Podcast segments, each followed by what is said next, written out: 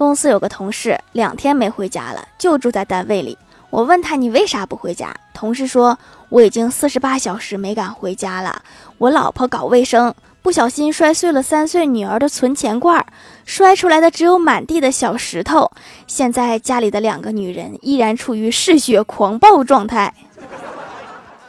保重吧，回家的时候记得买个搓衣板。